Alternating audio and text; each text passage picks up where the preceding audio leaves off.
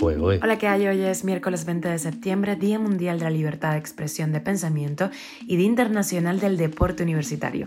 Esas son las noticias del día. Esto es Cuba a Diario, el podcast de Diario de Cuba con las últimas noticias para los que se van conectando. Exiliados cubanos y defensores del régimen coincidieron en una protesta contra Díaz Canel en Nueva York. Díaz Canel arremetió en la ONU en contra de Estados Unidos mientras espera por los dólares para sus micropymes. Y un ex diplomático cubano en la ONU ha hablado de los pagos, de cómo era su trabajo y el trato en la organización. Y un equipo de peloteros cubanos del exilio participará por primera vez en un torneo internacional.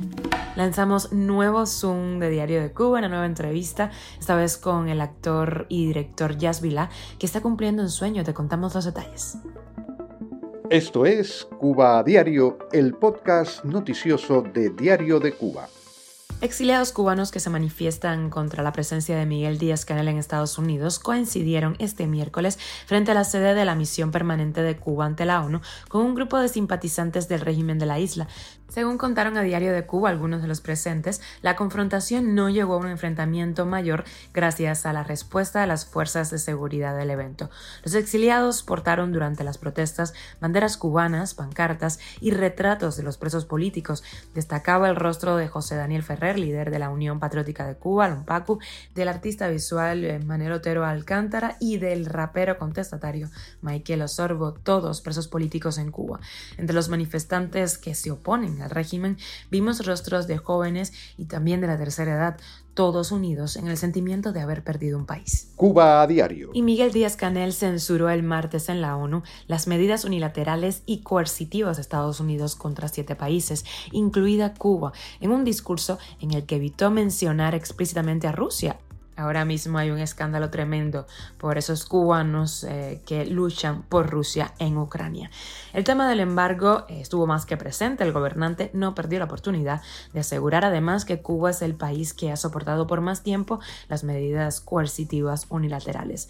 Las palabras de Díaz Canel se producen a solo horas de que se diera a conocer que la administración Biden estaría a punto de suavizar las restricciones impuestas al régimen de Cuba para permitir un mayor apoyo financiero de Estados Unidos a las pequeñas empresas eh, creadas tras un presunto fomento del sector privado en La Habana y el gobierno vende esto por supuesto como un gesto de apertura precisamente para a través de ello conseguir financiamiento extranjero y concesiones de Washington, lo que está a punto de pasar de acuerdo a un reporte de Bloomberg Estados Unidos dará a conocer esta semana cambios regulatorios destinados a reforzar el sector empresarial de la isla.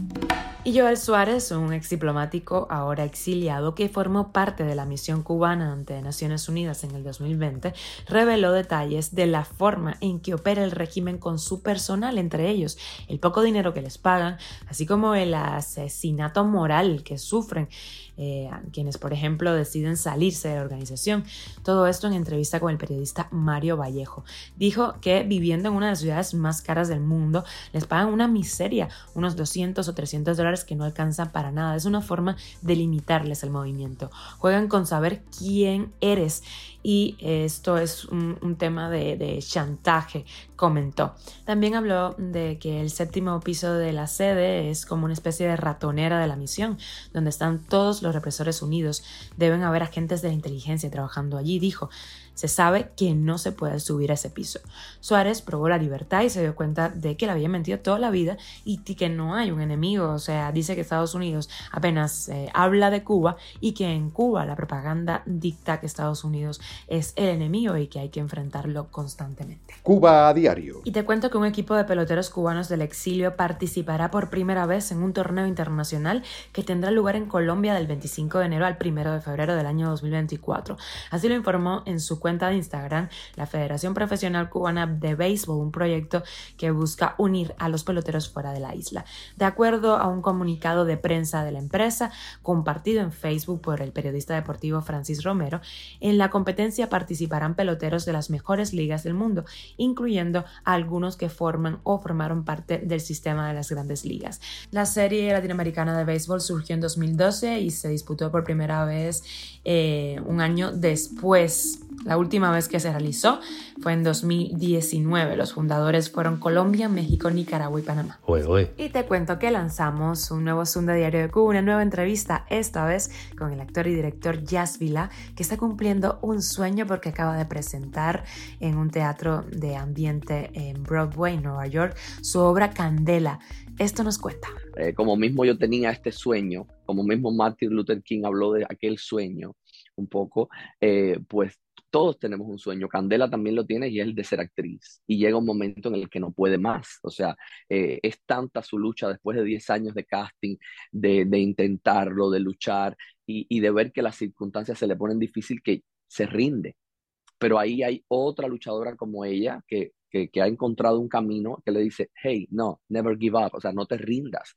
No te rindas nunca porque los artistas no cambiamos el mundo, pero alimentamos el alma que también hace falta. La entrevista completa la puedes ver en la página de Diario de Cuba y también en nuestro canal de YouTube de DCTV. Esto es Cuba a Diario, el podcast noticioso de Diario de Cuba, dirigido por Wendy Lascano y producido por Raiza Fernández. Muchísimas gracias por informarte con nosotros y hacernos parte de tu rutina. Te recuerdo que estamos contigo de lunes a viernes. Yo soy Wendy Lascano y te mando un beso enorme.